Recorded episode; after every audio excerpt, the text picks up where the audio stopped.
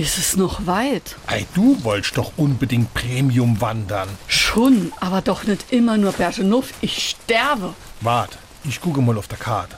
Ist das so anstrengend? Äh, wart, wir, wir müssen da noch ein Stückchen weiter und dann geht's da vorne rechts hoch. Schon wieder Berg hoch. Das gibt's doch gar nicht. Ich sterbe. Komm, komm, keine falsche Versprechungen. Wenn wir oben sind, können wir ja Pause machen. Es ist nämlich so weit. Ist das so anstrengend?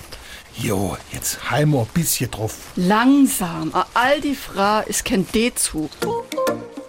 SR3. Warum wir so reden. Wie man schwätze.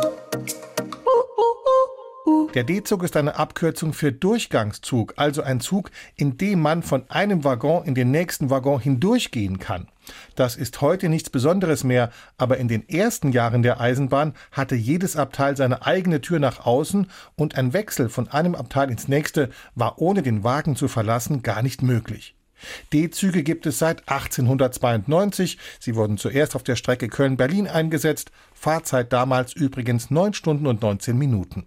D-Züge waren nicht nur komfortabel, sondern auch für die damalige Zeit sehr schnell, weshalb sie zum Vergleich in der Redewendung herangezogen wurden. Heute gibt es schon lange keine D-Züge mehr. Aktualisiert müsste die Redewendung deshalb heißen Langsam. All die Fra ist kein Intercity. SR3.